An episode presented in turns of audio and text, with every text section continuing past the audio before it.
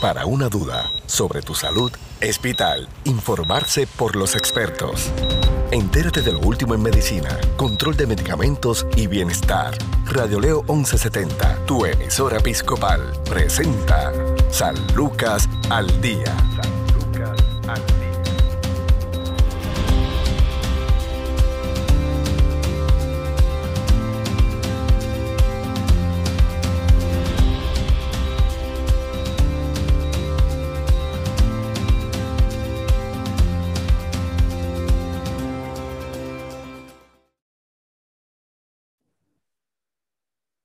¿Qué tal amigos? Les saluda Sandra Torres Guzmán en otra edición de San Lucas al Día, un programa del Sistema de Salud Episcopal. Hoy nos acompaña la doctora Giselle Medina Vélez, quien es psicóloga clínica en el, en el área de pediatría de San Lucas. Buenos días, saludos doctora. Buenos días, saludos Sandra y saludos a todos los radioescuchas. Bueno, doctora, hoy nos va a hablar sobre el tema del trastorno de ansiedad generalizada, pero en niños y adolescentes ¿Cómo es posible, verdad, que podamos hablar de ansiedad en una etapa donde debemos, verdad, tener recuerdos o las experiencias más bonitas, más tranquilas, más sutiles? Primero, ¿verdad? ¿Qué es el trastorno de ansiedad generalizada y cómo eh, esto afecta a los niños y a los adolescentes? Pues mira, yo creo que es, es, importante empezar estableciendo que la ansiedad como tal es, em, es un sentimiento, ¿verdad? O es un proceso que es bastante típico y normativo, incluso muchos, ¿verdad? En algún momento nos hemos sentido ansiosos.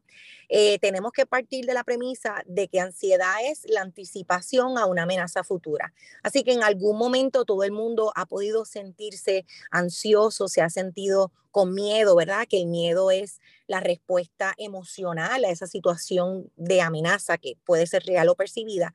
Así que el miedo y la ansiedad eh, pudieran convertirse en algo normativo y pudiera ser que muchos experimentemos eso. Ahora bien, eh, ya viendo la ansiedad como un eh, trastorno, ¿verdad? Un disturbio o una enfermedad de salud mental, pues entonces es, más compleja, ¿verdad? Los trastornos de ansiedad en general, pues son, es un grupo de, disturbios, ¿verdad? Que se caracterizan por que la persona experimenta un miedo excesivo y una ansiedad que es bien intensa y que es, que intensa y que es persistente. Así que, eh, en efecto, ¿verdad? Eh, lamentable tal vez como tú dices, que adolescentes y niños que lo que quisiéramos es que experimenten emociones bonitas y que eh, pues el transcurso de su vida o de su desarrollo sea eh, pues típico, esperado, ¿verdad? Y, no hayan estas dificultades, pero sí, eh, las hay y algunos niños y adolescentes pudieran entonces experimentar eh, ansiedad e incluso ser diagnosticados con un trastorno de ansiedad generalizada. Esto tiene que ver también con la, con la diferencia o por el comportamiento o clima que tengan en la casa. Sí, en efecto hay varias etiologías, ¿verdad? O varios eh, puntos de partida de donde puede salir la ansiedad.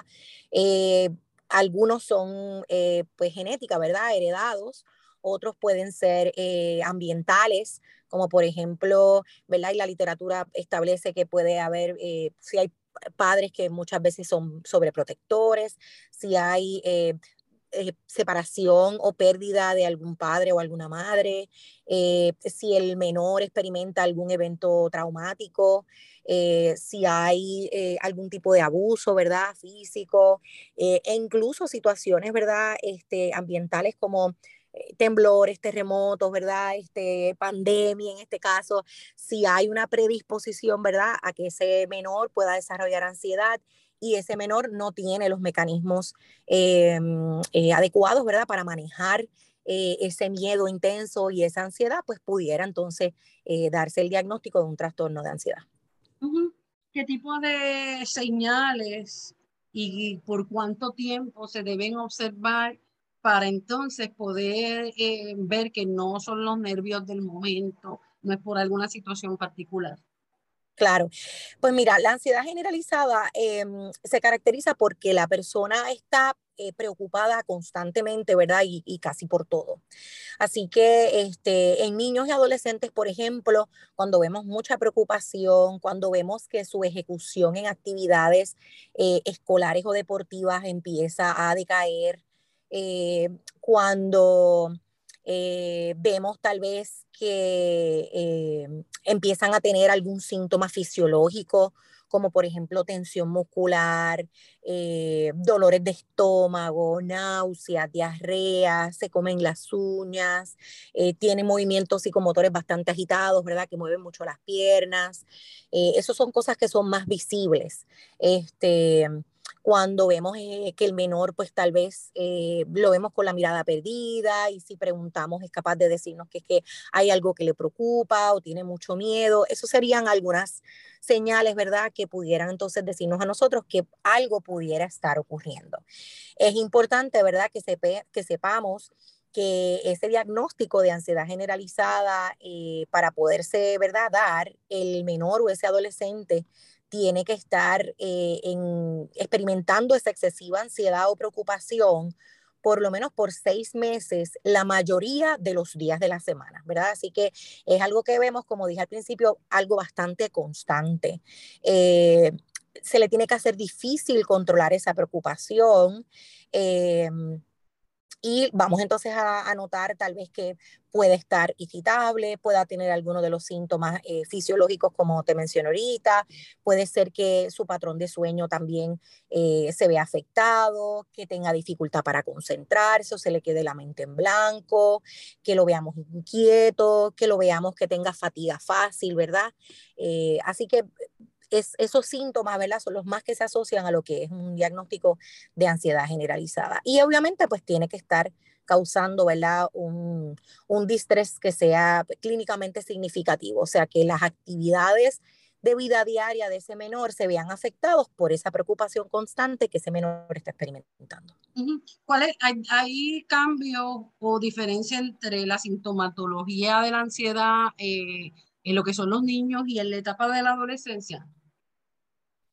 Eh, los síntomas pudieran eh, verse bastante similares con respecto a, a la irritabilidad, a las eh, preocupaciones tal vez psicosomáticas, a la dificultad, ¿verdad?, para conciliar el sueño o su disturbio en el sueño, igual que la preocupación. Obviamente en adolescentes, pues tal vez al ser más vocales y al estar en un proceso de desarrollo cognitivo un poco más elevado que un niño pequeño, un preescolar o un niño de eh, niñez temprana, pues puede expresarlo con más facilidad, ¿verdad? Y te pueda decir, estoy preocupado por tal cosa, este, esto me pasa, versus que tal vez un niño, pues tal vez no pueda expresártelo tanto, pero sí tenga, eh, por ejemplo, pesadillas por la noche de forma recurrente, cosa que antes no tenía, este, que lo veas entonces con la mirada perdida, que empiece entonces a tener más quejas somáticas y por ejemplo, pues no quiero ir a la escuela, no quiero que te vayas, mami, de mi lado, no, no quiero ir a X sitio, este, ¿verdad? Y, tal vez si no lo expresa tanto, pues tú puedes identificarlo a través de otro tipo de comportamiento. El desarrollo, por ejemplo, de tics nerviosos, ¿están asociados a la ansiedad? Sí, están asociados a la ansiedad. Este, obviamente el, el trastorno, ¿verdad? De, de, tics o lo que se conoce ¿verdad? como el Tourette Syndrome o el síndrome de Tourette es un diagnóstico también que tiene, ¿verdad? Que eh, son aspectos neurofisiológicos y es, eh, se presentan unos tics nerviosos, pero sí, eh, los niños que presentan algún trastorno de ansiedad o que están ansiosos pudieran experimentar este movimiento psicomotor o algún tic nervioso también. En términos de, situaciones que pudiesen causar la ansiedad en los pequeños, y si es, pregunto. Eh, ¿Cuánto ha sido la, el, paciente con menor edad que, usted haya podido ver o en la literatura eh, que eh, haya presentado ya este tipo de, trastorno? Bueno, la prevalencia como tal en cuanto a a trastornos de ansiedad en niños y adolescentes es mucho más prevalente en las féminas que los varones. Eso suele ocurrir en bastantes eh, eh, trastornos De, salud mental, eh, pero en ansiedad, pues las mujeres son dos veces más probables que los hombres de tener un diagnóstico de trastorno de ansiedad. Así que niñas versus niños, pues es igual, la prevalencia es mucho mayor en, niñas que en niños. Em, en la población adolescente eh, en general, ¿verdad? Te podría decir que un 1 o un 2% de la población adolescente pudiera tener eh, ansiedad generalizada. Este, no es, ¿verdad? Que digamos que es eh, un por ciento muy alto, pero sí tenemos, y ahora sobre todo con estas situaciones que están ocurriendo, hay mucha más, eh, muchos más diagnósticos que están haciendo de ansiedad generalizada. Eh, el caso tal vez que me preguntaste más pequeño que yo he podido tal vez diagnosticar con un trastorno de ansiedad generalizada eh, es un niño de 7, 8 años, ¿verdad? Eh, no es lo usual y probablemente no es, ¿verdad? Que se dé demasiado el diagnóstico, pero sí hay niños pequeños, 6, 7, 8 años que pudieran estar presentando trastornos de ansiedad generalizada, sobre todo si hay de base, ¿verdad? Genética, familia de primera línea, mamá, papá, que están experimentando y que tienen un diagnóstico de ansiedad, que están trabajando con la ansiedad diariamente en casa. Eh, y hay otras situaciones, ¿verdad?, a su alrededor y en su entorno que propician que entonces esa susceptibilidad genética que esté, pues entonces realmente florezca y se dé eh, ese diagnóstico de ansiedad generalizada. Así que sí pudiera estar presente en niños pequeños. ¿Hay algún tipo de, de condición de, de, salud que eh, fomente o lleve a, al niño a estar más vulnerable, a, a, estar ansioso? Esto es una cuestión de ambos lados, ¿verdad?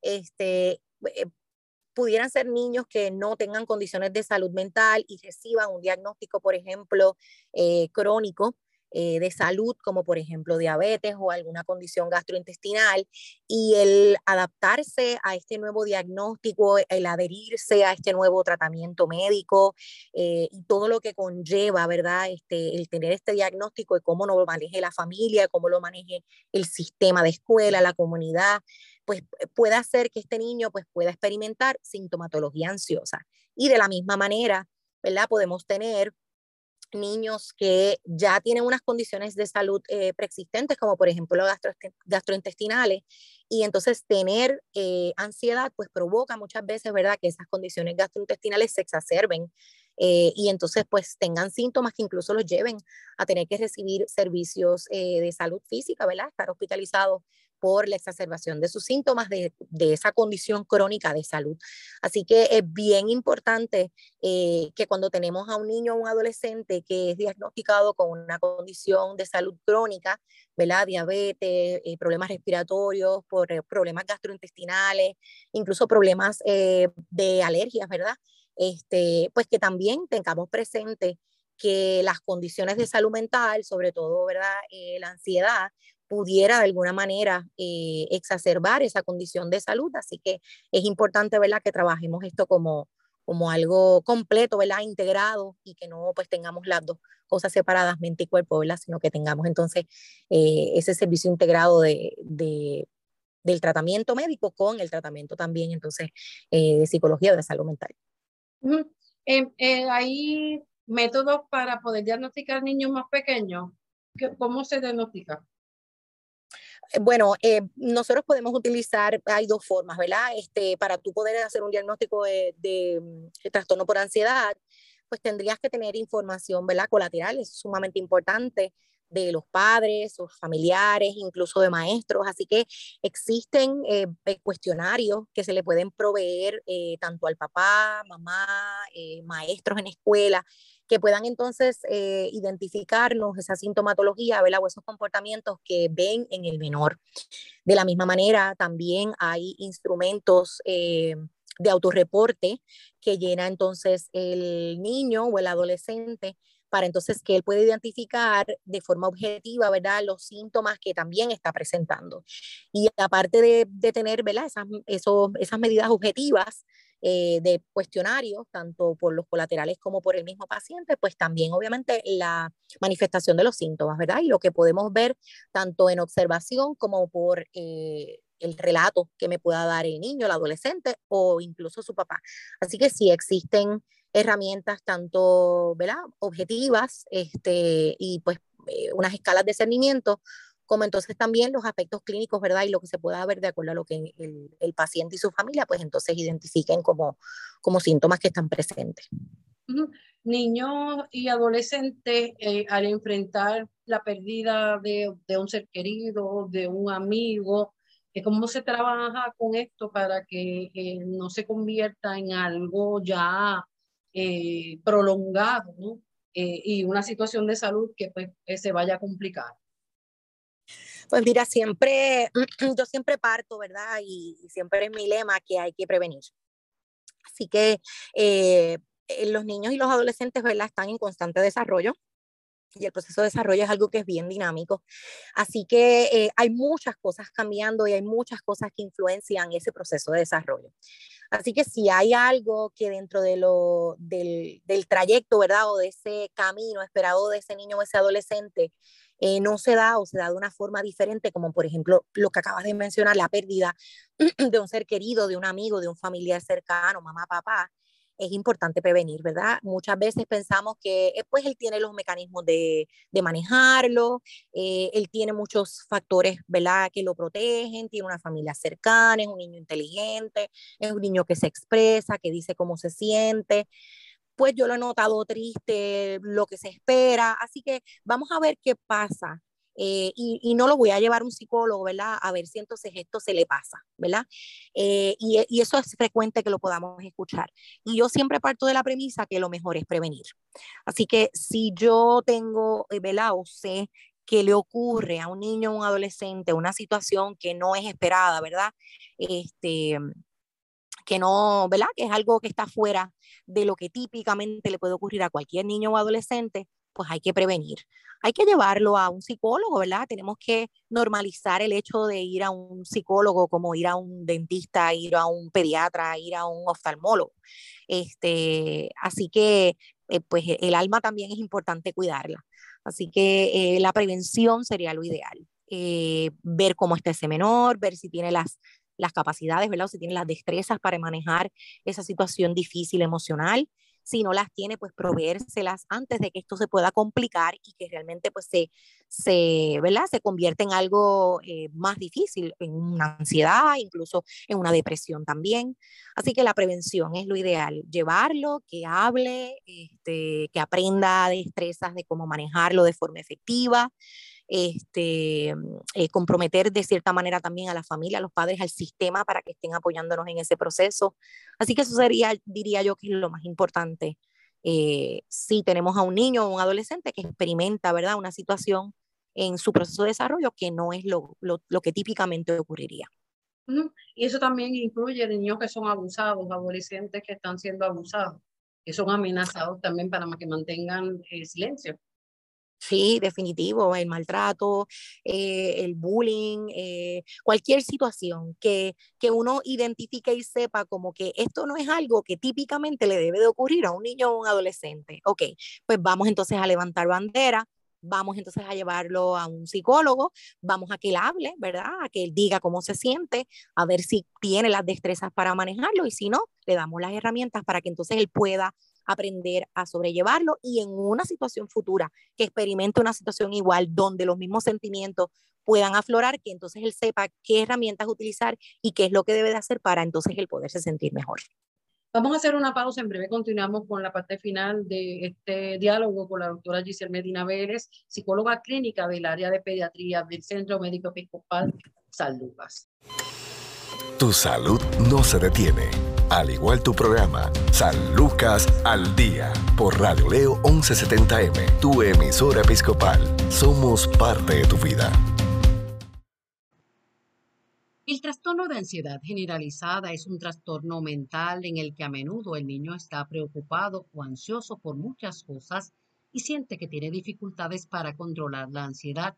Se desconoce la causa, los genes pueden tener participación los niños con familiares que tienen un trastorno de ansiedad también pueden ser más propensos a sufrirlo. El estrés puede ser un factor para desarrollarlo. Los eventos en la vida del niño que le pueden causar estrés y ansiedad incluyen una pérdida como la muerte de un ser querido o el divorcio de los padres, cambios importantes en la vida como mudarse a una nueva ciudad, antecedentes de abuso, vivir en una familia cuyos miembros son temerosos, ansiosos o violentos. El trastorno de ansiedad generalizada es un trastorno común que afecta a cerca del 2 al 6% de los niños. Generalmente no ocurre hasta la pubertad. Es más común en niñas que en niños. El principal síntoma es la tensión o preocupación frecuente durante por lo menos seis meses, aún sin una causa clara. Las preocupaciones parecen pasar de un problema a otro. Los niños con ansiedad focalizan sus preocupaciones en tener un buen rendimiento escolar y deportivo. Los niños pueden creer que deben desempeñarse a la perfección, de otro modo, sienten que no lo están haciendo bien. Su seguridad y la de sus familias sienten un miedo intenso a los desastres naturales tales como terremotos, tornados o robos en la casa, enfermarse o que un miembro de la familia lo haga, pueden preocuparse excesivamente por enfermedades menores o tener miedo a desarrollar nuevas enfermedades. Un niño con este trastorno es consciente de que sus miedos o preocupaciones son excesivas, pero aún así tendrá problemas para controlarlos. Con frecuencia el niño necesita que lo consuelen. Otros síntomas incluyen problemas de concentración o tener la mente en blanco, fatiga, irritabilidad, problemas para dormir o permanecer dormido, o sueño agitado e insatisfactorio. Agitación al despertar, no comer lo suficiente o comer en exceso, ataques de ira, patrón de desobediencia, hostilidad e insolencia. Espera siempre lo peor, incluso sin ninguna razón aparente, el niño también puede presentar otros síntomas físicos tales como tensión muscular, molestias estomacales, sudoración, dificultad para respirar, dolor de cabeza. Los síntomas de la ansiedad pueden afectar la vida diaria de un niño, pueden impedirle que duerma, coma y que tenga un buen rendimiento en la escuela. El proveedor de atención médica le hará preguntas a usted y a su hijo sobre los síntomas se diagnostica según las respuestas a estas preguntas. También le harán preguntas sobre su salud física o mental, problemas en la escuela o sobre su comportamiento con amigos y familiares. El objetivo del tratamiento es ayudar a su hijo a sentirse mejor y a llevar una vida diaria normal. En casos poco graves, la psicoterapia o solo el uso de medicamentos pueden ser útiles. En casos más graves, la combinación de estos tratamientos puede ser lo mejor. Muchos tipos de psicoterapia pueden ser útiles para este trastorno. Un tipo de terapia común y efectiva es la terapia cognitiva de comportamiento. Esta terapia puede ayudar a su hijo a comprender la relación entre sus pensamientos, comportamientos y síntomas. A menudo se implica un cierto número de visitas. Con este tratamiento, su hijo puede aprender a comprender y retomar el control de las visiones distorsionadas de factores de estrés, tales como las experiencias de vida y el comportamiento de otras personas, reconocer y reemplazar los pensamientos que generen pánico para ayudarle a sentirse bajo control, manejar el estrés y relajarse cuando ocurran los síntomas, evitar creer que problemas menores van a empeorar. Los medicamentos se usan ocasionalmente para ayudar a controlar la ansiedad de los niños, por lo general, los medicamentos recetados incluyen antidepresivos y sedantes. Estos medicamentos pueden usarse a corto o a largo plazo. Hable con su proveedor para conocer más sobre los medicamentos de su hijo, incluyendo posibles efectos adversos e interacciones. Asegúrese de que su hijo tome los medicamentos tales como se los recetaron.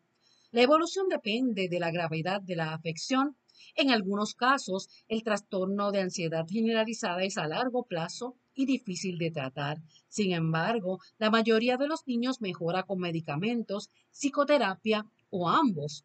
Tener un trastorno de ansiedad puede poner al niño en riesgo de sufrir depresión o abuso de sustancias.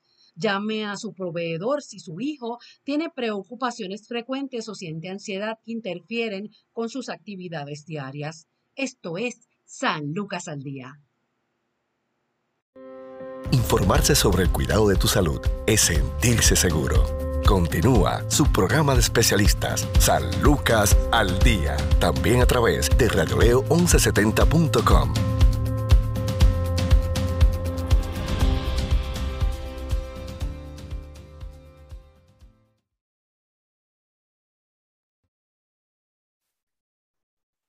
Continuamos en San Lucas al día, un programa del Sistema de Salud Episcopal. Nos acompaña la psicóloga clínica Giselle Medina Vélez, eh, quien trabaja el área de pediatría del Centro Médico Episcopal San Lucas en Ponce. Doctora, las posibles complicaciones que pueda traer el no diagnosticar eh, lo que es el trastorno de ansiedad generalizada en, en los niños y si esta misma situación, ¿verdad? eh, hemos visto, y, y, tal vez, ¿verdad? Pregunto, mm, tal vez nosotros subestimamos eh, y no ponemos en serio el tipo de impacto que podrían tener muchas de nuestras decisiones como adultos en, nuestros en nuestros hijos. Eh, sabemos que ahora, después de María, los terremotos, la pandemia, hay muchas familias que han decidido emigrar, muchas se han ido a los Estados Unidos, otras han tenido que, salir abruptamente de lo que fue su casa, su hábitat por muchos años y tienen que mudarse o al, eh, a la casa de algún familiar porque no tienen dónde vivir, porque los terremotos eh, dañaron su casita, porque eh, las distintas situaciones que haya tenido también, hayan ocurrido, ¿verdad? Con el, el gobierno, que no les ha llegado la ayuda a estas personas para reconstruirla, ya sea porque no tienen título de propiedad de, su, de sus casas, de sus terrenos, distintas situaciones. Y a veces pensamos, dice, ay no, si son niños, son pequeños, ellos se adaptan rápido. ¿Cuál es la realidad?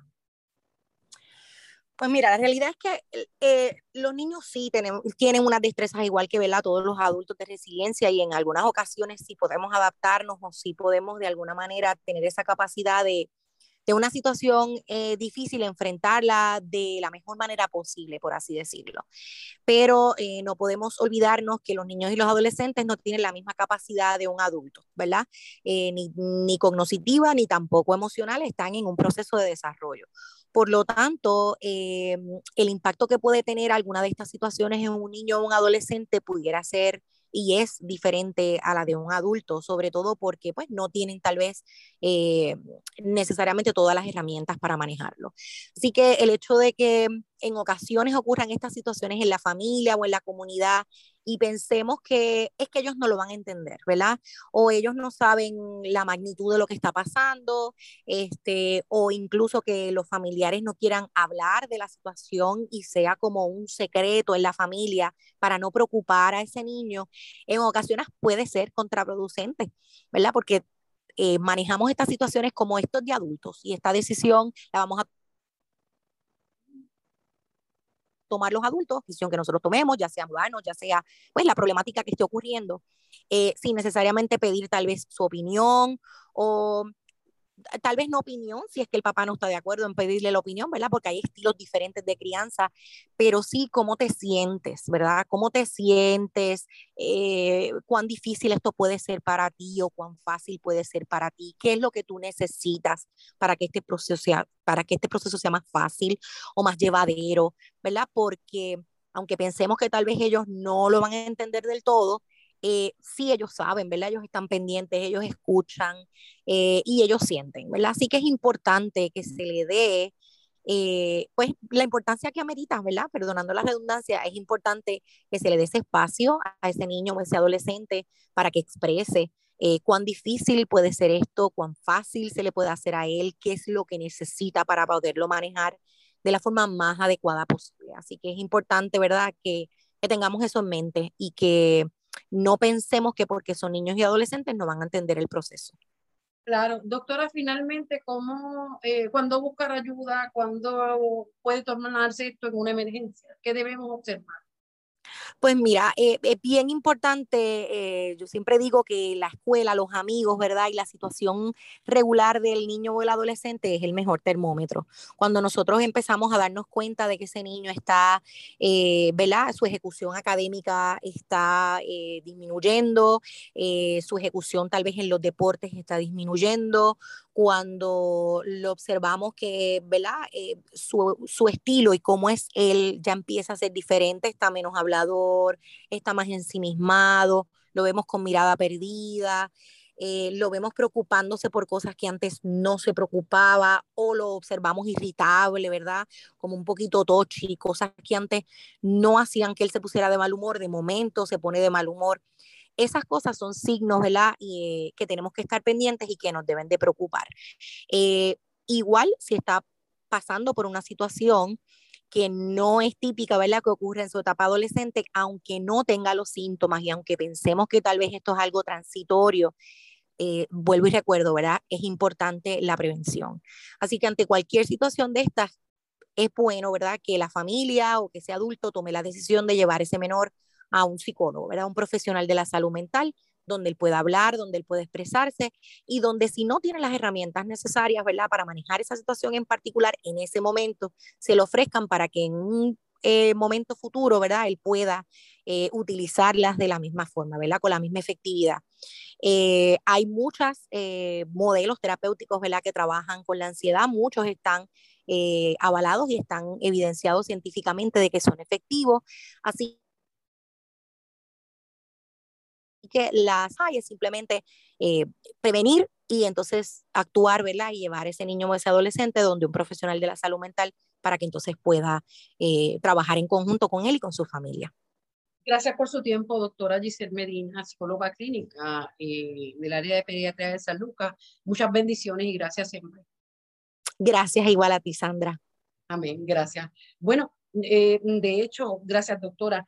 De hecho, hay otros detalles también sobre la, la, cuestión de las señales físicas de la ansiedad en los niños, que también pues se quejan de dolor de cabeza, aunque necesita un motivo médico para ello, eh, se llega tal vez a, almorzar, a merendar en la, escuela, no usa los baños a menos que no sea el de la casa. Y como dijo la, doctora, es, es, incansable, inquieto, hiperactivo, distraído. Eh, si empieza entonces a, a, sudar en situaciones eh, intimidantes, constantemente también tensa los músculos, si tiene dificultad para conciliar el sueño, permanecer dormido. Así que son, son factores eh, que no son usuales en la conducta de, de, nadie, pero sobre todo de un menor. Así que vamos a, a tomar en serio toda, todo este cuadro tal vez que eh, hayamos podido observar en nuestros hogares, sobre todo ahora eh, con la situación de la pandemia. Nadie estaba preparado para eh, poder salir o, poder. Eh, salir de la rutina y, quedarse entonces eh, en su hogar 24/7 encerrado, tomando clases, tomando trabajo. Pero si para nosotros como adultos fue una situación angustiosa, imagínense, los niños que no tienen tal vez la experiencia de vida eh, o de hecho no tienen la experiencia de vida que tenemos nosotros, no tienen eh, la madurez eh, ni física ni emocional para poder enfrentar estos cambios. Así que, ¿qué pasa? Que ellos dependen totalmente de nosotros. Tenemos que ir dándoles herramientas para que puedan sentirse seguros en la vida, que puedan caminar. Así que son situaciones que no están, muchas de ellas no están en nuestras manos. La cuestión de los terremotos son situaciones naturales, son fenómenos naturales, al igual que eh, el desastre que puede ocasionar eh, incluso una onda tropical, como pasó con el desastre también de, de Mamelle.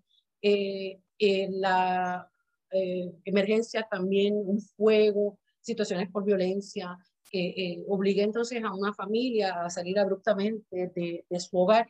O sea, mm, miles de panoramas que pudieran estar ocurriendo. Lo importante es usted estar dispuesto a, observar y no tan solo observar y, dejarlo pasar pensando que, como, como dijimos ahorita, el niño y los niños se adaptan rápido, sino eh, tenemos que tomar acción, tenemos que ayudar y darle herramientas a nuestros pequeños para que puedan eh, enfrentar también eh, los cambios y sobre todo yo creo que también usted eh, si está pasando por esta situación, también debe buscar ayuda. No es tan solo buscarle ayuda a su hijo, sino buscar la manera de que, de que vayan también a terapia familiar, eh, porque si no se eh, baja tal vez el grado de, de, ansiedad o situaciones volátiles que hay en el núcleo familiar, bien difícil de que podamos ayudar de manera aislada al niño cuando el resto del componente familiar también está afectado. Bueno, esto ha sido todo en esta edición de San Lucas al Día. Tengan todos ustedes buen día. Bendiciones. Desea más información sobre su programa San Lucas al Día, puedes encontrarnos en Facebook, Radio Leo 1170M o en Centro Médico Episcopal San Lucas. Haga sus anotaciones y conéctese con su programa San Lucas al Día.